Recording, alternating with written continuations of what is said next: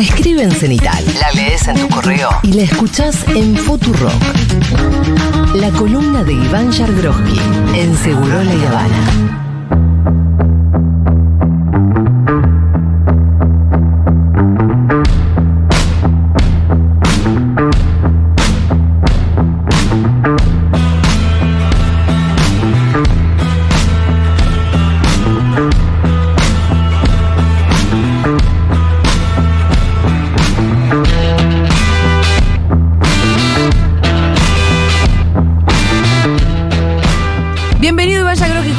¿Cómo estás Ivancito? Muy bien. ¿Vos? Yo me estoy terminando de pintar los labios. ¿Y para qué pedís no, el aire entonces? ¿No? Mira, no, ¿No me querés- contradigas porque me pongo como la negra, ¿verdad? Sí. ¿No querés? Y te revoleo algo, ¿eh? ¿Te revolvió algo la negra no? Si no sabía esto. No, no, él no. Ah, ¿Qué? Nada, igual la Ah. bancaba. Se viraliza una cosa que la negra se enoja porque no le andan los auriculares, como le pasa a Ivancito claro. cada tanto. Ah, estoy, estoy para revolear algo. Pero pero yo creo que tenés que entrar en la categoría Gerardo, Chiche, Negra. Nah, ¿O no? por supuesto ¿O que no. O sea, o- ojalá llegue algún mom- día. Era yo la que quería empezar a revolear. Sí, ya sé, pero estamos hablando de lo que se nos canta literalmente el viento que me pasa abajo de la pera. ¿De la pera? Muy bien, muy bien. Muy bien. De la barbilla, de la quijada. Julia es una Sí. persona. Yo. Ustedes dos no, les pido disculpas. No, pero, eh, que tiene una muy buena quijada. Ah. Yo envidio a la gente con buena quijada. Tipo Kirk Douglas. Eh, tipo. No se me ocurre quién en realidad. Eh, ¿Y ¿Cómo que la mía dice, Dieguito, vos qué te metes? no, A ver, Dieguito, a vos no te, no te envidio nada, la verdad. Tío, te soy sincero. Eh, Diego tiene lindas facciones. ¿Sí? ¿Este Diego? Sí. Está bien. ¿Qué hijo de qué- ¿Cómo se sorprendió? Está bien. ¿No es que tiene la cara de Ariana Grande? No, no tengo el gusto. La gente tiene. De hecho, la gente se opera la cara para tener la cara de Dieguito. Bueno. Che, no, eh, a- hasta a mí me Sí. parece mucho este descanso, Diego, ¿eh? No, porque ahora hay es- esas operaciones donde se, se achinan los ojitos para arriba. No para de empeorar, Diego, ¿eh? sí, como Dieguito. ¡Salí de ahí, maravilla! ¿Estás de moda, Diego? ¿Tu estética está, Está de de moda? moda las facciones Sí. de Dieguín. Mira. Pienso que Diegui no, la- son naturales. Son la vino, son sí, él vino Ahora así. se parecen todas a Diegui. Ahora todos se parecen a Diego. Exacto. Bueno. Bueno, eh, sé que gracias es una por. emboscada esto, para que yo haga algún chiste en el que me cancelen, algún comentario que termine con mi carrera. Así que no lo voy a hacer. No, para nada, para no, eso era nada. en 2018. Ah, perfecto. Vamos a tu carrera. Sí. El título del newsletter de hoy em, es casi un meme autoinfligido, ¿no es cierto? Sí, un, un mix. O sea, no, en el newsletter Sí. eh, no salió el título completo, está bien el título completo en la, en la web. En la web. En El título del newsletter que me llega a mí, estamos hablando de los news- newsletters de Cenital, eh, el newsletter que vos te suscribís para que te llegue un correo de parte de Iván Jagroski todos los martes con actualidad política. En efecto. Y los datos que solo Iván Jagroski tiene. En efecto. El título es Los hice venir al pedo, que es la frase que se viralizó luego de eh, la derrota bastante inesperada de, de Loredo sí. en, Córdoba Capital. Sí. ¿Cuál era el título completo? El título completo que está en cenital.com Sí. es Los hice venir al pedo, pituquitos de Recoleta. Ah, me gusta. Bravo. Era un gran título. Linda composición. Porque una otra de las frases que nos dejó la jornada del domingo Mm. fue la de los pituquitos de Recoleta. Igual un poco Chapulín Colorado cuando, como cuando dice Dios ayuda al que amanece más temprano y mezclan los refranes, ¿no? Es una mezcla, por supuesto, es un mix, pero un mix Sí, virtuoso en este caso, virtuoso. porque aplicaba, eh, digamos, los, de alguna manera, si uno fuerza mínimamente las declaraciones de Yarlora, eh, la, el, el- los destina- el destinatario, los destinatarios de las declaraciones de Yarlora eran los mismos destinatarios que los de las declaraciones de Loredo. Claro. Sí. Entonces, Los que estaban ahí en el escenario compartiendo derrota con él. en efecto, Los pituquitos de Recoleta. en efecto. Sí, obviamente Sí. eh, el mensaje de Yarlora no estaba, si bien, por supuesto, hubo una intencionalidad política de vincularlo a Juntos por el Cambio, porque no solamente dijo eh, Pituquito de Recoleta, sino que dijo, nos dicen cómo tenemos que hacer las cosas, hicieron campañas en los medios de capital, un distrito rico lo administra cualquiera, es decir, estaba destinado a la reta Sí. eh, y a... Y era muy anticapitalino, sobre todo. muy anticapitalino y antimedios de comunicación Sí. de la capital también. Eh, hay, hay, digamos, evidentemente una intención que excede eh, la, a la dirigencia, me parece. Em, pero además el discurso que fue muy potente, un Yarlora que estaba, pero Pará, pará. ahí arriba. Tengo que preguntar algo. ¿Qué? Y voy a apelar a la memoria y a la sinceridad de ustedes. A ver qué.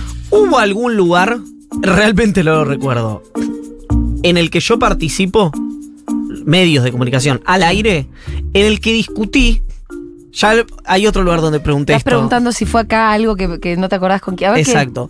En el que yo hablé de Córdoba, Sí. alguien, o ustedes u otra persona, Otro me dijo, interlocutor. bueno, el peronismo cordobés más o menos. Y yo dije, no, no, el peronismo cordobés es peronismo. De hecho, en el búnker de Yerjora cantaron la marcha. Acá creo que fue. Acá fue. Pero no sé si. Pero yo estoy de acuerdo con que. No sé, no sé, quiero pasarle la factura a alguien, porque ahora Se veo a todos hace- entusiasmados No, con el discurso de Yarlora. No, no, pero el discurso de Yarlora dijo: devuelva las retenciones una a una. Sí, claro. Yarlora le pegó a todo el mundo. O sea, él en un punto se planteó como un liderazgo más allá de los pituquitos de Recoleta y el kirchnerismo también. Sí, es Nadie un- puede pegar a Yarlora al kirchnerismo. No, no, es una cosa más compleja, pero es verdad que es peronismo. Claro, Ayer, por ejemplo, en Duro de Omar, viste que mm, no vi. Cintia decía, bueno, no, el peronismo de, de Córdoba es antikirchnerista, sin ninguna duda. Y yo le decía, yo creo que los dirigentes pueden serlo, mas no creo que así tanto los votantes. De hecho, ayer mismo pedíamos audios a, los, a, a nuestros oyentes cordobeses, contentísimos con la victoria de Pacerini, oyentes nuestros, Sí, sí. que votan o a Massa o a Grabois, sí. No, de- eh, después en las nacionales. hay una.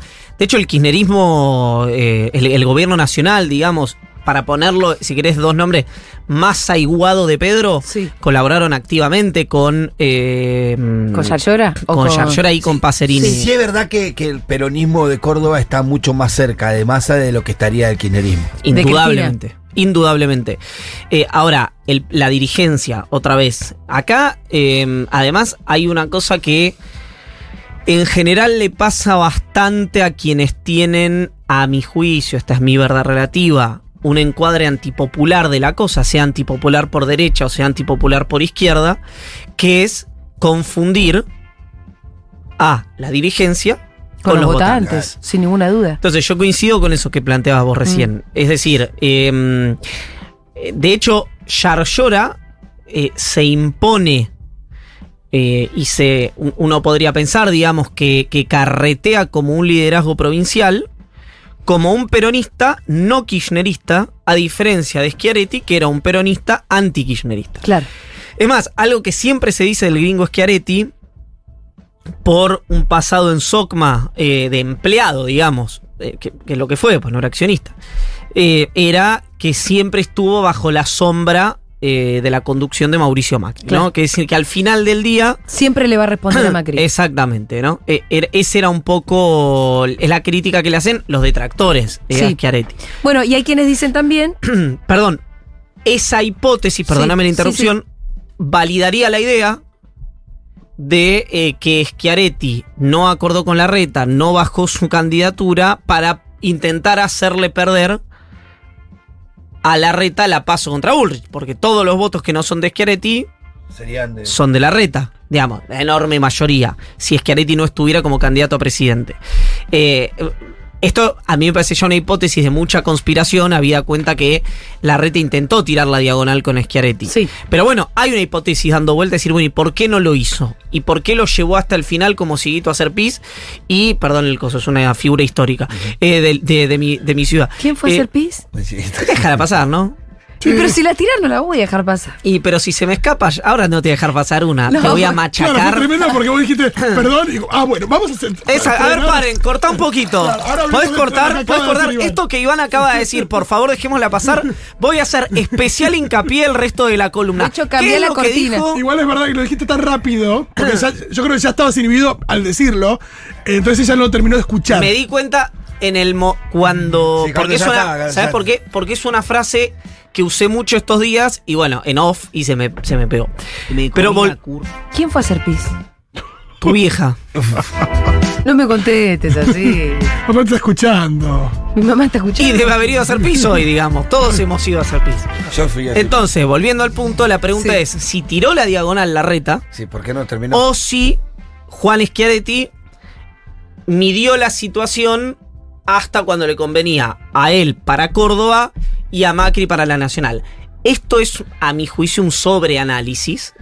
Es, como la derivada de la derivada de la Sí. derivada. Pero bueno, planteo algo que está Además, sobre la mesa. por parte de los dirigentes, pensarse muy dueños de los votos, como si los votos fueran trasladables de un lado a otro de una manera así tan de alquimia, ¿no? No, por supuesto. Pero uno puede pensar que eh, con lo que hay dando vueltas, la opción de ese peronismo antikirchnerista Sí. de Schiaretti, Randazzo, Bocio, Chiche Dualde, Sí. etcétera, difícilmente vayan. Una parte podría ir a Bullrich, pero la sensación es que la, la mayoría de ese caudal, o por lo menos lo que dicen las encuestas y lo que piensan en el entorno de la reta, es que sin Schiaretti esos votos irían para el jefe de gobierno, ¿no? Irían para la reta. ¿Y hoy cuántos votos son? Según las Según las encuestas. encuestas son 3-4 puntos. Igual. Pero en eh, una paso le hizo, finita. ganar, le hizo ganar las elecciones a Macri, 900 mil votos más o menos sacó ahí. De diferencia. En Córdoba, Ah, cuando Córdoba. ganó En Macri. Sí, Córdoba, sí. cuando ganó Macri es un electorado importante. No, no, el electorado sí. Sí, pero, el yo- elector, pero no todo Córdoba iba a votar a Schiaretti.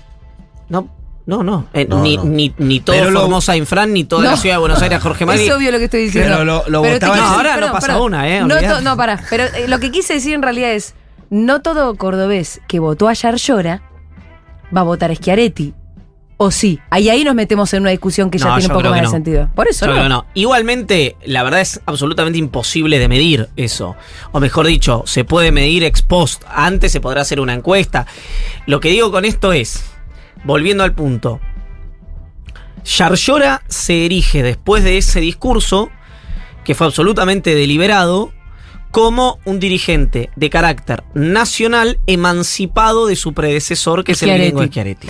Si bien estaba ahí, se- ahí Mm. al lado paradito y hacia el final del discurso dijo y vamos a votar a Schiaretti para presidente. Sí, pero eso es como una nota periodística, ¿no? En el título te dice una cosa, en el primer párrafo te dice y otra. al final del todo te dice lo que nadie, no te interesa. lle- nadie llega al sexto párrafo. Llega el 10% de la población que lee una nota al sexto párrafo. Lo que que por eso, hacia el final del discurso, que duró 16 minutos 40 segundos, El énfasis, tira esa. el énfasis de Yarlora Mm. estuvo puesto en su propia construcción, en la construcción de un liderazgo provincial, en la que dijo, vinimos a hacer una nueva forma de hacer Sí. política. Vi- vi- eh, vinimos, eh, inauguramos una nueva forma de hacer política. ¿Por qué esto? Bueno, porque si él, ¿cuál es mi análisis de por qué él plantea esto? Porque si él no se hubiera emancipado discursivamente de esto, se lo podría plantear como una continuidad. Es decir, si los últimos 20 años fueron de la Sota Schiaretti, perfectamente Yarlora podría entrar en los 24. Los 24 años del acuerdo de la Sota Schiaretti. O eventualmente ahora con Yarlora ocupando ese lugar. Pero si Yarlora quiere ocupar ese lugar, el lugar que ocupó el gallego de la Sota, que mi sensación es que su construcción política es más parecida a la, La de del la gallego Sota que de que a la del gringo Schiaretti, necesita eh, construir su propio, digamos, su, su- propia realidad. Por eso creo que elige esta platea de ayer para ser más enfático que la del día de gobernador. Porque él como gobernador era el delfín de Schiaretti. Claro. Y acá está ganando Yarlora. Su, Es el jefe político del que ganó. de, que Pacerini gana Sí. la intendencia de Córdoba. Ahí sí él es el jefe político del que acaba de ganar. Entonces dice, pará, pará, yo gané en lo provincial por, por supuesto, por el apoyo de Schiaretti, porque él lo plantea, pero por mis propias capacidades y mi propia construcción. ¿Qué lo demuestra eso? Que gané también la Intendencia de Córdoba, que todas las encuestas, encuestas decían que yo la iba a perder. Eh, el énfasis también debe haber sido por la sorpresa de la victoria, porque fue, la fue una sorpresa la derrota y el anverso de eso que fue una sorpresa la victoria. En ese búnker. Sí, ¿Habrán estado? yo creo que había más. Eh, había mucha tensión en el peronismo, Sí. en Pacerini y en Yarlora por esto mismo. Pero no creo que hubiera la certeza de una derrota como si había la certeza de un triunfo en el búnker de Claro. Juntos por el Cambio. Había una pequeña esperanza. Sí, sí, estaba pareja la elección. Lo que te decían hasta el viernes era que era una elección que estaba pareja. Bueno, vos ahí Mm. decís también como era tal la seguridad que tenían en Juntos por el Cambio que nacionalizaron. Y de hecho ayer Dugan decía algo que estaba bien, yo no lo había pensado. Fíjate vos cómo eh, a las figuras de Juntos por el Cambio las conoces. Ajá, de Loredo. Era un apellido que conocemos. pero no, no sabíamos el apellido de Pacerini, la gente común. Claro. No, ¿Entendés? tiene, tiene dos explicaciones. o sea, porque una, una, fue, una, una sí fue proyectada. Bueno, pasó lo mismo con Lozada. Exacto, una Sí. fue proyectada a nivel nacional, porque de hecho también los pituquitos vinieron a los medios de acá, mientras que Pacerini no vinieron a los medios de acá, ni a C5N ni a ninguno. No, yo creo que tiene do- dos eh, explicaciones eso. Uno, esa, ¿no? Que es Sí. decir, que tanto eh, Lozada como juez como, mm, eh, como de Loredo hicieron campaña en los medios de capital. Mucha campaña. También hicieron en Córdoba, pero hicieron mucha campaña en los medios de capital.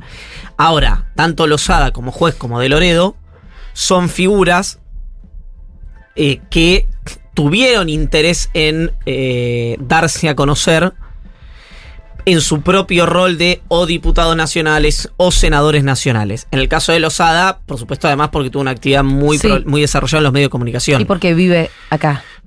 Sí, sí, pero digo, el- los que son sena- pero también era senadora, entonces Sí. digo, eh, además de medios, senadora nacional, que está en la ciudad de Buenos Aires. Juez, mismo recorrido.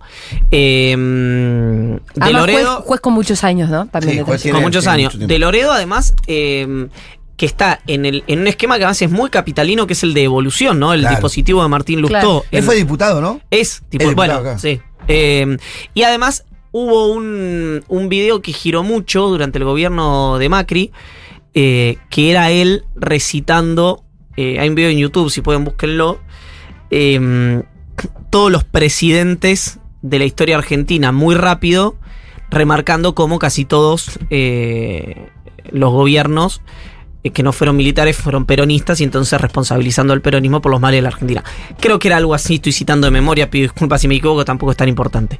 A lo que voy es, la construcción que decidió Yarlora y que decidió, bueno, obviamente Pacerini y el propio Schiaretti, al margen de que se nacionalizó con su candidatura, tenía que ver con una construcción mucho más provincial, ¿no? Donde Córdoba no era una, una, eh, un trampolín para algo, sino que era un fin en sí mismo, no un medio para un fin.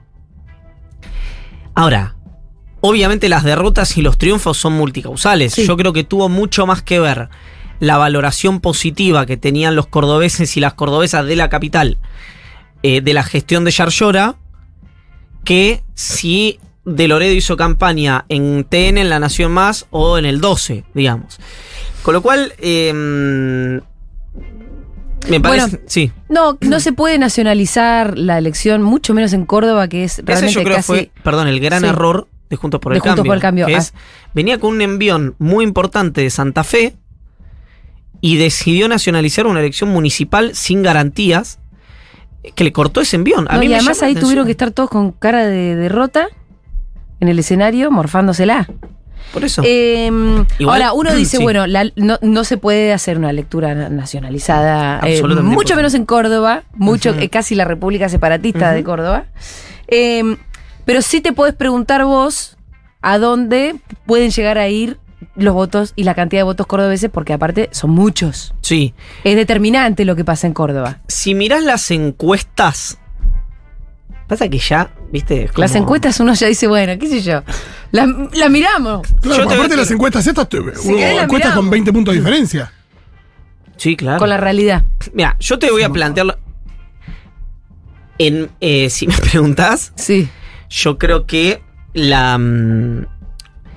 Que está más distribuido de lo que se cree el voto de Córdoba. Máxime después del triunfo de, eh, de Yarlora. Ahora, las encuestas dan una ventaja en Córdoba muy importante para Bullrich. Frente, obviamente, a su competidor y frente a Sergio Massa.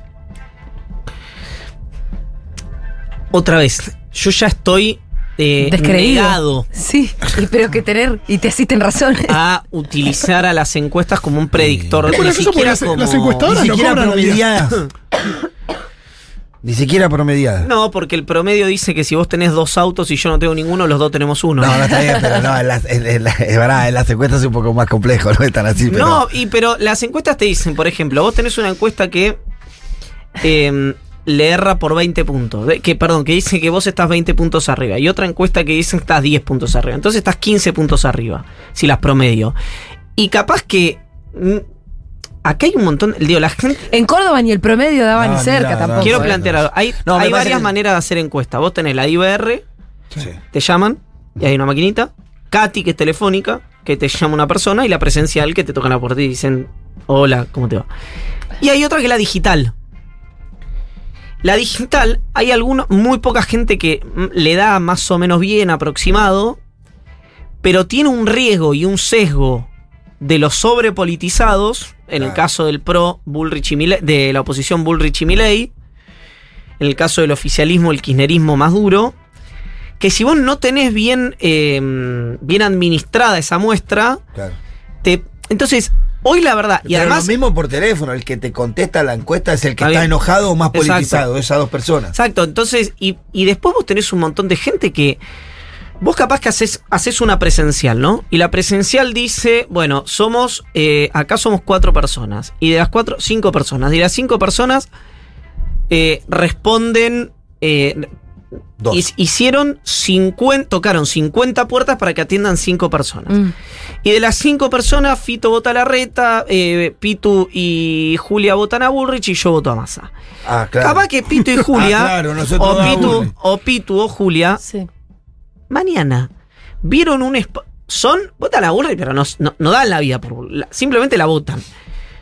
Mañana ven un spot que eh, ¿Cómo no gusta o la declaración de Bullrich sobre el Fondo Monetario Internacional que en una declaración que yo estoy todavía impactado porque dice, Impactante. Fu- fueron tres capas de decir, ¿qué pasa? Dice, Vamos voy a a- el- el- el- blindar la sí. economía pidiéndole más plata al Fondo Monetario Internacional con el que todavía no hablé. Es espectacular realmente. Es, es impactante. Entonces, alguno de ustedes que es un voto soft de Bullrich dice, no. Ah, mejor no. Voto, voto a la reta, voto a mi ley. Sí. qué sé yo. Entonces, capaz que la muestra estuvo bien hecha, Pero capaz que la encuesta estuvo bien hecha, capaz que ustedes dijeron la verdad, capaz que estuvo bien ponderada, pero después cambiaron de opinión. Bueno, Entonces- pero también por eso, una forma más inteligente de leer encuestas es leer su evolución.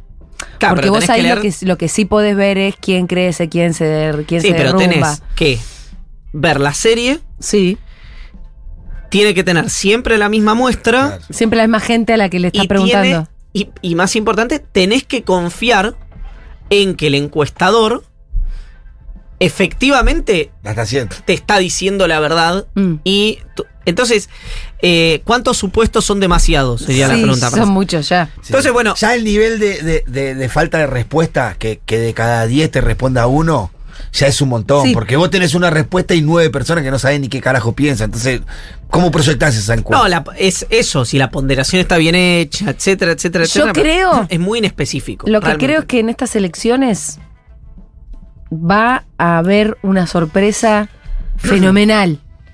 Se va a levantar un velo y vamos a encontrar algo. Uy, sí, yo tengo un miedo con eso. que no sabemos qué Y es muy gracioso porque las Puede ser Godzilla, puede ser un unicorno. No, sabemos qué hay ahí atrás. Aparte las Pero va a ser algo sorprendente. las encuestadoras no cobran al día, o sea, cuando después mandan la factura. O sea, las encuestadoras estas de Córdoba, o las que hicieron lo de Córdoba. Bueno, Sí. sí. la, factura, la factura está llegando ahora. ¿Devuelven la plata? Y vos sos, claro. ¿Devuelven la plata o te cobran igual? ¿Sabés cuándo te Porque además hay algo que vos también remarcas que es importante, que es Gracias. que se toman decisiones a partir de los números de las encuestas. Entonces, lo que dice Fito tiene algún asidero. Bueno. yo te voy a pagar, yo tomé decisiones a partir de los números que vos me diste, que resultaron ser absolutamente Sí, equivocados. igual, imagino, Ah, igual. Que lo- imagino que las encuestas sobre la apreciación sobre diferentes personas son más exactas. pero Digo, no, no son, son más quali, pero lo que voy es que, bueno, ¿cómo ve la gente a Bullrich? Me parece que es una encuesta de la que Sí. puede sacar un montón. Porque eso es más focus que número, Claro. digamos, ¿no? Eso, hay seres humanos hablando, Y digamos. por lo imagino se toman muchas decisiones sobre esas también, por eso digo.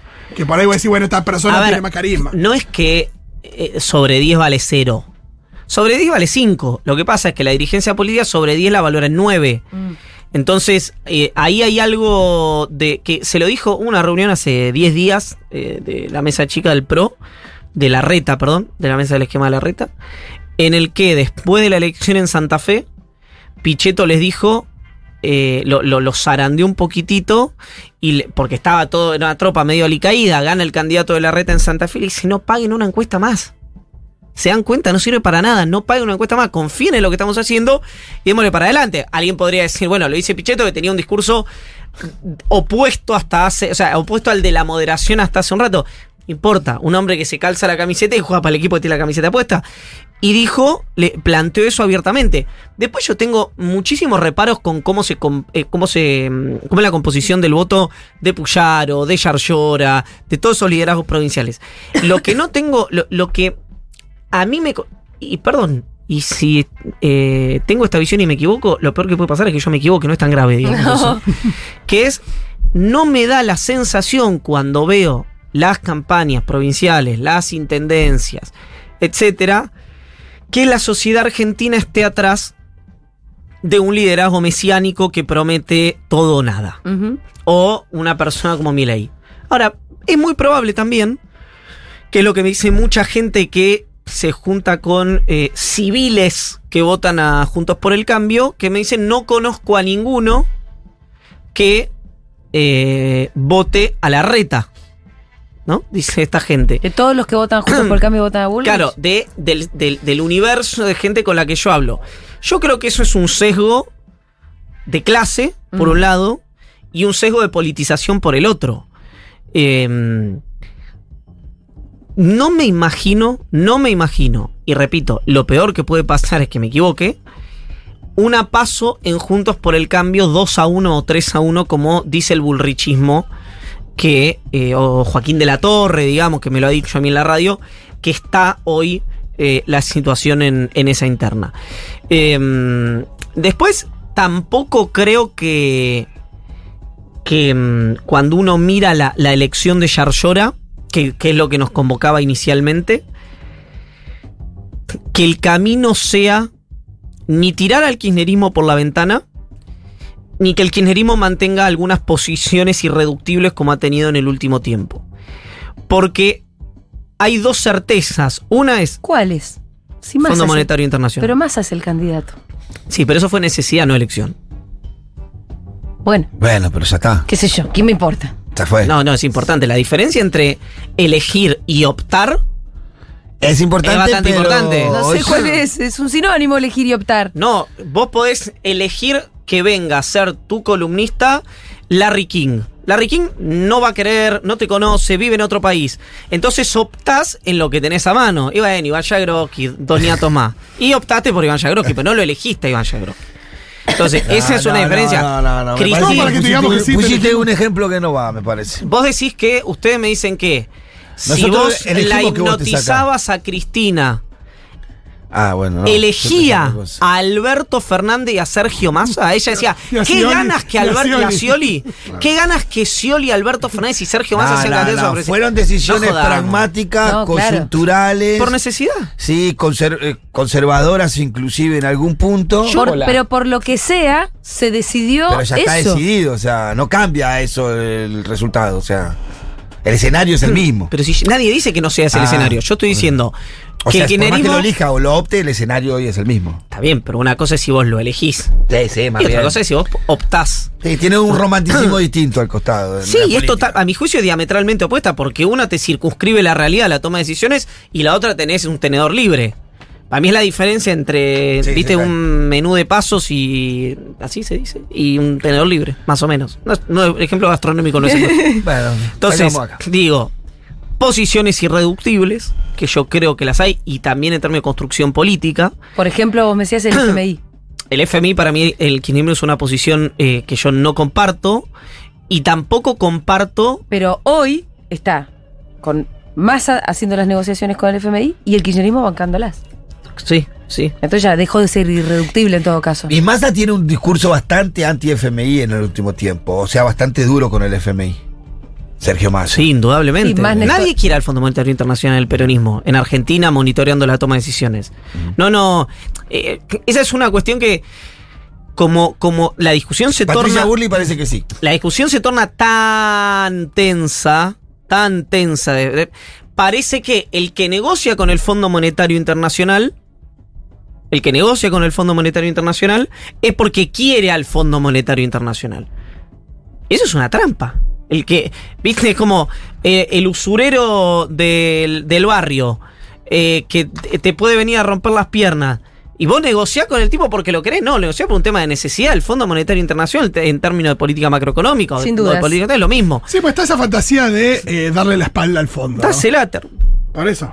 Bueno, entremos al tema de la negociación con el fondo. ¿Qué, mm, Pero de- déjame sí. terminar con esto, porque hay un punto acá que es mm, temas de construcción política y a mi juicio de eh, economía. Y después tenés otra fantasía que es del peronismo eh, anti-kirchnerista que cree que para una construcción mayoritaria del peronismo puede prescindir del kirchnerismo. Yo creo que las dos cuestiones se están revelando. Puede cambiar, porque aparte el clima político, ahora están, están viendo en Yarlora a, a, un Urquiza, eh, ¿viste? Están está- hay un señor... Sí, pero eh, ¿qué- cu- ¿cuál es ese peronismo hoy? el peronismo que, que, podría encarnar eh, lo- los gobernadores. Pasa que además hay un punto No es el interesante. mismo que Schiaretti. No, yo No, creo que no. eso. Digo, pero eh, ahora es muy minoritario el que piensa que puede prescindir del kirchnerismo. ¿Quién, es- qui- quién representa ese peronismo que puede prescindir del kirchnerismo? En una época esa fantasía cobró más fuerza. Hoy, eh, digo, Massa es el candidato de Cristina, Massa. Claro, pero Massa no es una persona con caudal electoral propio. Un enorme caudal No, electoral no, no. hoy. Lo digo como un representante de algo que en algún momento encarnó ese peronismo que pensaba que podía prescindir de Cristina, uno de, además, los referentes más importantes que tiene ese espacio, porque además, caudal electoral no tiene, pero tiene una fuerza política propia, tiene un recorrido. No, no, indiscutiblemente tiene, lo que tiene es. alfiles importantes. Lo, hay, y yo creo que es legítima, una persistente intención de, eh, del peronismo de los gobernadores. Algunos son no kirchneristas simplemente y otros son anti-kirchneristas, de querer construir una alternativa distinta al kirchnerismo. Yo creo que esa alternativa distinta, distinta, depende muchísimo del resultado de la elección, muchísimo, nacional. Hasta el momento se reveló fracasada. Creo que un peronismo que integre necesita de todas las opciones adentro. Mi parecer es que el, este tipo, digamos, de, de opciones, que hasta ahora el único exponente, y, y tenemos eh, poco tiempo, tiene poco tiempo de recorrido en términos de intendente de Córdoba y eh, ahora gobernador electo, en una construcción parecía que Yarlora, antes lo había encarnado el gallego de la Sota. La sota, claro. Entonces, esto es, esto es muy que, interesante. que antes de morir estaba, Estaba cerca. acercándose al kirchnerismo, digo. El gallego de la Sota, antes del accidente que tuvo a mediados de septiembre del 18, estaba generando una relación con eh, Cristina Kirchner que se había generado a través de una comida, una cena, que habían compartido. Creo que eran Natalia de la Sota, el compañero de Natalia de la Sota, José Manuel de la Sota y Máximo Kirchner. Una cena que duró como cinco horas en aquel momento. Que fue el puntapié inicial, siempre quise decir puntapié inicial, Vamos. de la reconciliación o de la recomposición del vínculo de, de la Sota y de Cristina. ¿Qué buscaba de la Sota? Según me cuentan en, en- en- de, de gente que estaba cerca de- del ex gobernador en ese momento. ¿Y qué lamenta hoy el kirchnerismo? Mm. Con que de la, Sota, con la muerte de la Sota, sí, y con el, y con el resultado posterior, digamos, de construcción política al frente de todos, que de la Sota iba a ser o iba a ocupar el lugar que terminó ocupando Alberto Fernández. Ah, mirá. Entonces, que si de la Sota no se Claro, hubiera bueno, accidentado, sentido. Claro. Sí. Sería presi- hubiera sido probablemente de la Sota hubiera sido el candidato a presidente del Frente de Todos en el año 2019. Claro, porque reunía todas las cualidades de Alberto como candidato y más. Y además Como había candidato. administrado una provincia. Por ahí, eso, por eso. por ahí sabía gobernar. No, no, hay muchas cosas, por eso digo, hay mucho Por más. ahí sabía gobernar. Bravo. Pero también respecto de la gente que tenía en, en Cristina un límite y que, y que Alberto no representaba ese límite, la Sota hubiera sido lo mismo. Efectivamente, de hecho, eh, De la Sota venía reconstruyendo con el peronismo que era más reactivo, que recelaba más a Cristina, que es algo que después hizo, y yo creo que con mucha pericia, Alberto Fernández, y por eso además Cristina Kirchner lo termina, entre muchas otras cosas, eligiendo como candidato a presidente, y que además se reveló exitoso hasta el punto de vista electoral. Sí. Después, sí. bueno, Después, bueno. pasaron cosas, diría Mauricio. eh, y no hay una puerta a una ¿Estás dimensión bien paralela. ¿Estás bien? Eh, Sigo con sí, tos. sí, Ah. sí. ¿No hay una puerta a una dimensión paralela donde eso sucedió? Creo que no. Ay, sí. No sé qué película ese- es, pero no, pero no. por ahí, Los senderos por ahí es el- todo es un terminaba. cuento de Borges. Si te dicen, mira, eso, eso sucedía, pero de repente Scaloni no era técnico. Es el jardín de los paralelo. senderos que se Ay, Yo bifurcan. no cambio. No cambio. Literalmente, No, ¿qué estás diciendo? Absolutamente nada por el Campeonato Mundial de Argentina. O sea, vos me decís, no, mira, tenemos una duda con el Fondo Monetario Internacional de 700 mil millones de dólares. No, qué Ahora somos una No estrella de la bandera de Estados Unidos. No. Pero la Copa del Mundo, ¿a quién se la adjudicaste? No, todavía éramos Argentina. Ok, como digan. El acuerdo con el fondo. Vivo abajo del monumento a George Washington. el acuerdo con el fondo. eh, ¿qué, te- qué- qué? El acuerdo con el fondo. ¿Quién preguntaba así? Ah, ya me acordé. Ay. Un cierto conductor de 678, que lo- hubo muchos, había uno que volvían del informe y decía, bueno, ¿qué? ¿Qué? Y cabeceaba. Ah, sí, sí. A ver. No formulaba la pregunta Muy el. Era de... ¿Y qué piensan? ¿Qué? ¿Qué? El acuerdo con el fondo, ¿qué? Te lo voy a dejar pasar, ¿sabes? Porque me podría parar acá y decir, pero me tengo que ir. No. Pero te- y sí, la otra vez llegué tardísimo. Llegué ¿A a las tres y ¿A media. Tengo qué? una reunión a las tres. Tengo todos los días una.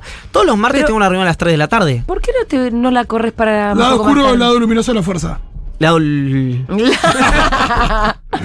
lado, lado luminoso, lado luminoso. Lado Em, bueno, Acuerdo no, con el Fondo Monetario con el Fondo. Y Internacional. después hagamos un repasito por, por este. Lo, lo- lo repasaste muy rápidamente, pero la- los planes de Bullrich, Sí.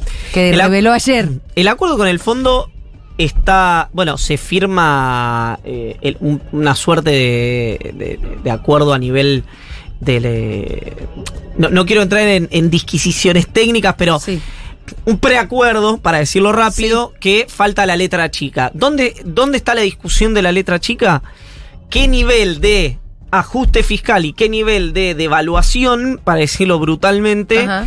puede aceptar el Fondo Monetario Internacional y a cambio de qué Monto. universo de desembolsos? Ajá. Si es... No esa hay- es la letra chica, esa es la letra grande. Sí, pero... ¿Qué, si qué te doy a cambio de qué? No, por ahí están afinando esos números, pero por ahí Exactamente.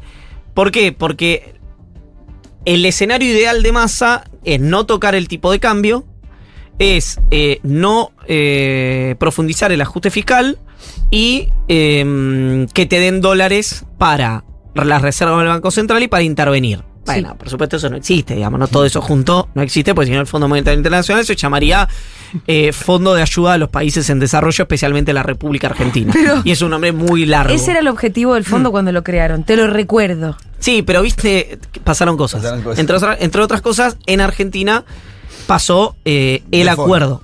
Que hoy me pareció una genialidad el tuit de María Eugenia Vidal.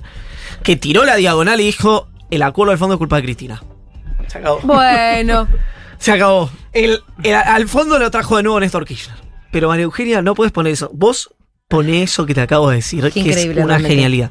Pero bueno, volviendo al punto, resta saber, a mí me dicen que como mucho final de esta semana, pero hay algo que se plantea como un caso cerrado y es que hoy, y no lo es, digamos, hoy Madcure está negociando ese numerito para arriba o para abajo en Washington con Cubedu, con el encargado del programa de ¿el del desembolso o el del ajuste? No, viene todo en Todos un mismo dos. paquete. Eh, lo está negociando con Cubedu, en, eh, que es el encargado del programa de Argentina del organismo, en Washington. Eh, hoy es quien lleva adelante Leonardo Madcour la, la negociación con el Fondo Monetario, que es un hombre que trabajó en su momento con Roberto Lavagna. Em, cuando yo le pregunté cuando vino a Duro el domingo, ¿lo viste? De una parte. Le pregunté si algo de eso o cuánto lo dejaban usar para intervenir en el mercado de cambios. Dijo, eso queda a disposición de la autoridad. ¿De qué autoridad? De él. Él contestó eso, ¿no? Nosotros si queremos podemos No, también hay, el mercado. ta- también hay una cuestión sobre.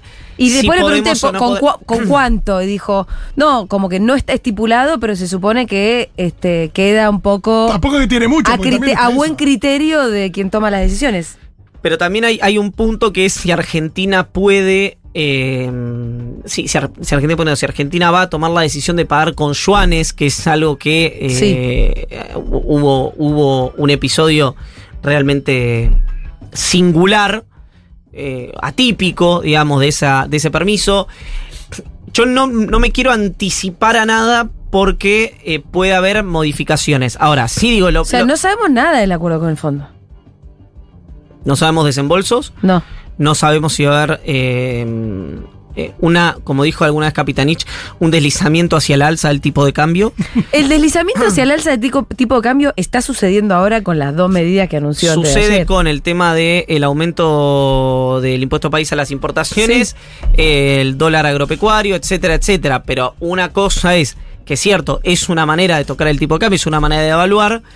Una cosa es esa devaluación eh, sectorial que impacta en, en- por supuesto, yo creo que va a impactar en precios. Otra cosa es Ya está impactando una, una devaluación eh, de la moneda del oficial general de un 30% como algunos agentes del mercado planteaban durante la semana. Son eh, cuestiones que nadie dice que no vayan a impactar, pero es distinto una devaluación administrada como esta Sí. que, Que una que el dólar oficial se devalúe el, eh, se devalúe el 30%. Que eso, bueno, em, los planes de Bullrich son levantar el cepo el día uno. Hoy se le preguntó a Amadeo y dijo, bueno, día uno, los primeros días. Bullrich Dijo Amadeo esta mañana. realmente Sí. si la reta y Massa quisieran, y, y, y Milei quisieran hacerle daño, lo único que tendrían que hacer es obligarla a hablar de economía. No, no, te lo digo en serio, Sí. no sa- es impactante el nivel de desconocimiento. A mí me hizo acordar la declaración de ayer en la que, pues no sé si ustedes se acuerdan que ella dice, en la rural, dice, vamos a blindar, usa la misma palabra, Sí, sí, sí, vamos a blindar. con dólares y los dólares los vamos a sacar de un lugar con el que estamos negociando y no lo puedo decir. No puedo decir amigo todavía. que no conoces. Es, A la noche va la Nación Más y dice, los dólares lo vamos a negociar con el Fondo Monetario Internacional. Es decir, el amigo invisible era el Fondo Monetario Internacional. No es- Le preguntan, No ¿y ya está hablado con el Fondo Monetario Internacional? No, no, todavía no. Después de las elecciones. Primero dijo después de las pasos de la que vamos a conseguir dólares y alguien que ahora no nos lo da, pero nosotros lo- lo- los va a dar, pero no. ¿Para qué además? ¿Por qué te daría ¿No dólares? había, no había dicho algo parecido, no había dicho algo parecido Milei hace unos meses? Sí, No, habló yo- de gente que, pero también que tenía no una- No, para, no, Milei dijo que tenía un acuerdo, que ya había conseguido los dólares para, Para dolarizar. Efectivamente. Ah, pero tampoco podía decir con quién lo había No, acordado. y, y obviamente no era el Fondo Monetario. Va, no, no, él no planteó que fuera el Fondo Monetario Internacional. De hecho, Milei incluso tiene una posición más moderada que Bullrich respecto al cepo. Milei no dice el cepo se levanta el día uno. Por lo menos yo lo he escuchado decir también que dijo muchas cosas. Milei se filtró un archivo, va, le, le tiraron el archivo por la cabeza a Milei de mm, comienzo del gobierno de Alberto Fernández hablando muy bien de, del presidente. ¿De Es Alberto? un tipo pragmático, eh, a- hablando muy bien de Cristina respecto al, al volumen político y, a- y al prestigio histórico ganado por la vicepresidenta. Era, era muy simpático ver el, ver el video. Eh, en líneas generales, en la Argentina eso con un capítulo que lo traigo deliberadamente, porque acá hay algo que em, a mí me, me parece importante discernir. A ver. ¿no? Es decir, si yo lo voy a usar a Pitu y a Julia otra vez de ejemplo. A ver. ¿A quién a votamos? votar a. No, no, vas a votar a nadie hoy. Por favor. No vas a votar a nadie. Si Pitu es candidato del espacio A y Julia es candidata del espacio B. Vamos a decirlo así. Y yo tengo una posición en materia de. En materia política, económica, etcétera, que en líneas generales beneficia al candidato A. Beneficia quiere decir que está en línea con el candidato A. Conmigo. con Beneficia, el claro. Estamos Pero, en la ¿y vos quién sos? ¿Sos Yo soy? Vallagroski, ¿qué tal? No, pero. En este ejercicio. Pero en el y ejercicio. Soy Vallagroski. Ah, en el Ah, ejercicio. Sí, sí. Un periodista político. Periodista, exacto. Pitu no va a tener una rivalidad conmigo y no, No, va a pensar que yo coincido analíticamente con él por intereses oscuros, por especulación, etcétera, etcétera.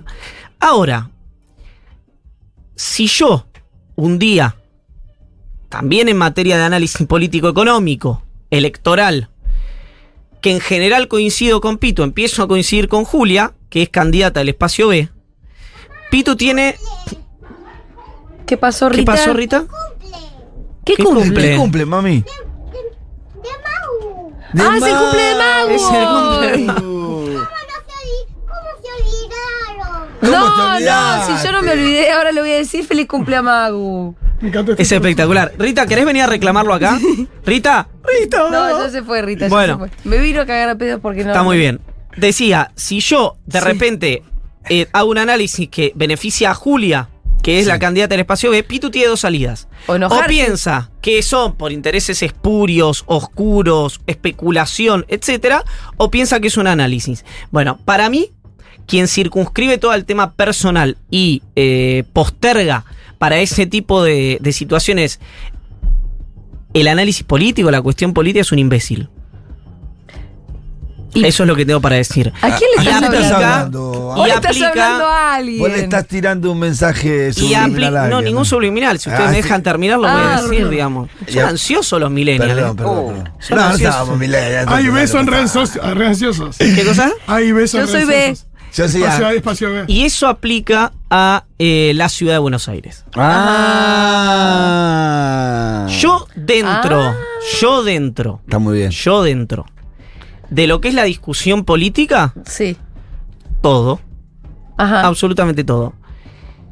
Cuando la discusión se torna personal, Sí. si quieren dirimir, dirimimos, si quieren discutir, discutimos, y si quieren agredir, nos agredimos. Y no paramos de mano. Yo digo, con mi amigo Iván. Eh, solo quiero plantear esto porque cuando yo he planteado, y, y lo digo acá porque en general el lugar que genera especial, eh, especial tensión, especial resquemor es este espacio, supongo que porque es muy escuchado. Se ve mucho Así esta que, columna. eh, es bárbara. Yo sigo creyendo, Sí. sigo creyendo que eh, si gana Martín Lustó en la ciudad de Buenos Aires, se inaugura un nuevo ciclo político en la Argentina, máxime con la derrota de Carolina Lozada en la provincia de Santa Fe. Y creo que si Martín Lustó le gana la paso a Jorge Macri en la ciudad de Buenos Aires, se acaba o queda herido, muy gravemente herido, el proyecto de Mauricio Macri y fundamentalmente de Mauricio Macri Sí. Pero que en líneas generales. incluye el de Patricia Bullrich. No lo sé, no, me, no quiero ir más allá porque después perfectamente Bullrich podría ganar la Hacer la paso y ser candidata a presidenta, efectivamente, y, y formar su nuevo esquema.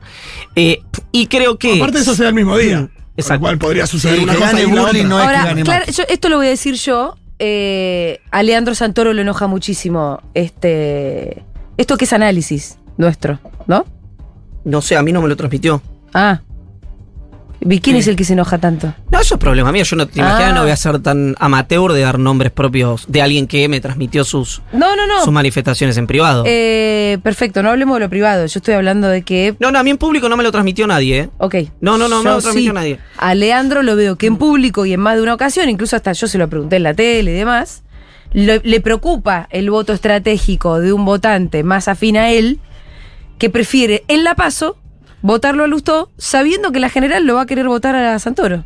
¿no? Sí.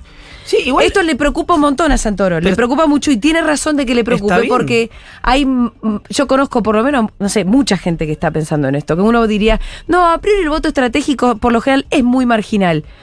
Creo que justo en este caso no sé si está tan marginal, por lo menos es la sensación que me da a mí. Em, y yo creo que le asiste una razón en que se preocupe, porque creo que dejó de ser marginal. Este pensamiento es empezó muy- a ser más de sentido común. Muy seductora la idea de matar al Macri. Eh, y, y- y sí, y sabiendo que en realidad es una paso y que vos no tenés una paso. A mí lo que me extraña es que no hayan previsto Eso, claro. esta situación y que en todo caso, porque es evidente que ahora es un problema para Santoro, que no la hayan previsto y que por lo tanto hubieran inventado una paso en Buenos Aires. No sé, respecto a los ¿Entendés? armados, eh, acá hay, digamos, para mí hay varios escenarios de esto y en cuatro minutos Sí. te va a pedir el auto.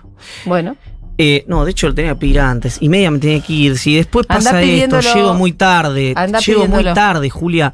no Digo, sé a dónde van, no me Lord. Vader se enojará conmigo. No me importan tus destinos.